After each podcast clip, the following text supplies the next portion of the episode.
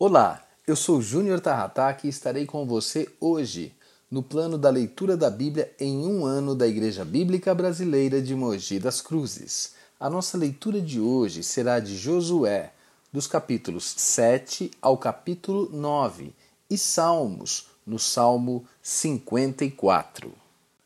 Josué, capítulo 7 O pecado de Acã e suas consequências. Versículo 1 mas os israelitas foram infiéis com relação às coisas consagradas.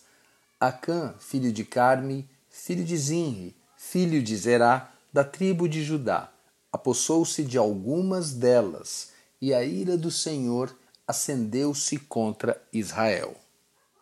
Neste capítulo nós vemos a primeira derrota do povo de Israel na conquista da terra prometida. E por conta de quê? Por causa da desobediência de Acã, que mesmo sabendo que não podia pegar nenhum despojo de Jericó, ele o fez.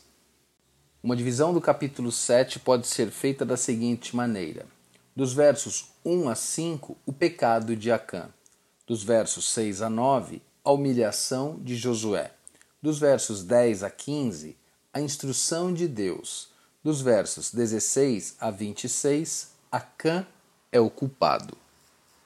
Como vimos no primeiro versículo, Acã fez o que não deveria fazer. Acã caiu em tentação, porque para ele as coisas desta terra foram mais atraentes do que as promessas de Deus. E qual a consequência disso? Eles enviam espias, eles veem que a batalha aparentemente era fácil eles dizem que dois ou três mil homens resolveriam o problema, mas aí eles foram surpreendidos com uma derrota humilhante por conta da desobediência.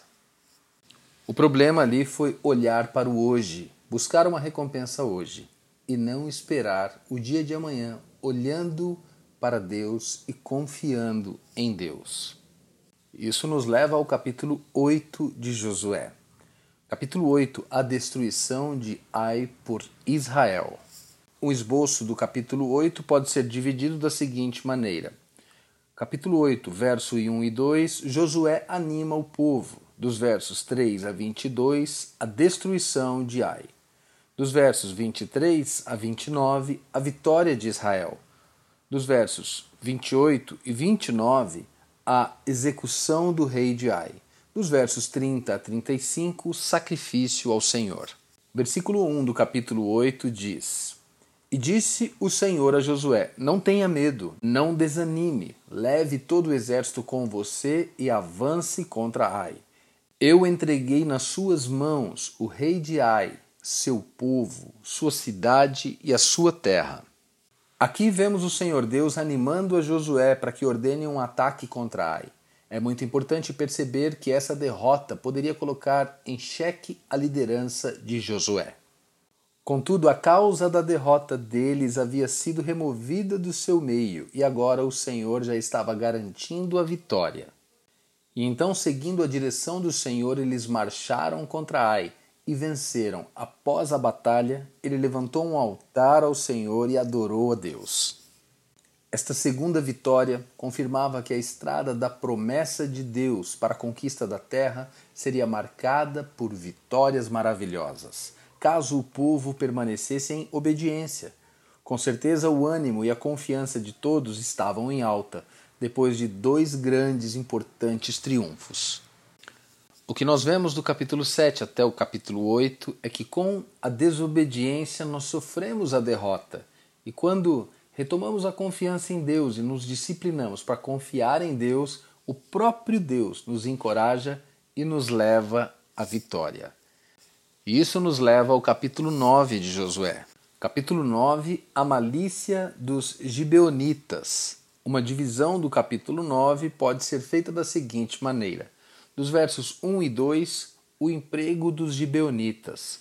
Dos versos 3 a 14, a malícia dos gibeonitas dos versos 15 a 21, aliança com os gibeonitas. Dos versos 22 a 27, os gibeonitas são feitos escravos. Versículo 1 do capítulo 9. E souberam disso todos os reis que viviam a oeste do Jordão, nas montanhas, na Cefelá e em todo o litoral do Mar Grande, até o Líbano. Eram os reis dos Hititas, dos amorreus, dos cananeus, dos ferezeus, dos heveus e dos jebuseus. Aqui os gibeonitas tentam ganhar a guerra na conversa. Eles sabiam que o Senhor estava com Israel e destruiria todos os povos da terra. Então eles se disfarçaram e se aproximaram de Josué usando o nome do Senhor. Eles disseram que eles pertenciam a uma terra distante e que estavam dispostos a fazer aliança com Israel para servi-los em troca da paz entre os dois povos. Josué então fica encantado com aquele discurso e ele sela um acordo com eles sem consultar ao Senhor. Mas não muito tempo depois, ele descobre a mentira e ele então amaldiçoa os gibeonitas. O que nós aprendemos nesse episódio é que não devemos nos deixar levar pela aparência de piedade, mas em tudo devemos consultar ao Senhor. Vestidos de mentira e religiosidade, os gibeonitas disseram tudo o que os israelitas gostariam de escutar. Eles exaltaram os feitos do Senhor, exaltaram as vitórias, eles falaram como os israelitas eram um povo abençoado, e por fim, quando o ego deles estava se sentindo muito bem, eles os enganaram. O que nós aprendemos aqui?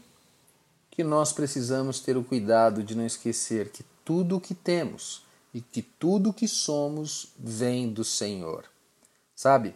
Baixar a guarda não é uma opção. Nós devemos estar alertas em situações de batalha espiritual.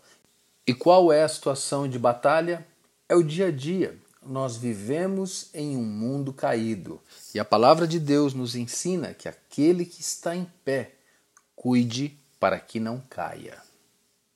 Vamos agora dar um salto até o Salmo 54. Salmo 54. Salva-me, ó Deus. O esboço do Salmo 54 pode ser dividido da seguinte maneira: Salmo 54, verso 1 a 3. Salva-me, ó Deus. Dos versos 4 a 7. Deus é meu auxílio. O verso 1 diz: Salva-me, ó Deus pelo teu nome, defende-me pelo teu poder. São preciosas as lições que tiramos do Salmo 54. Aprendemos que na aflição precisamos abrir o nosso coração diante de Deus, mas não precisamos entrar em desespero.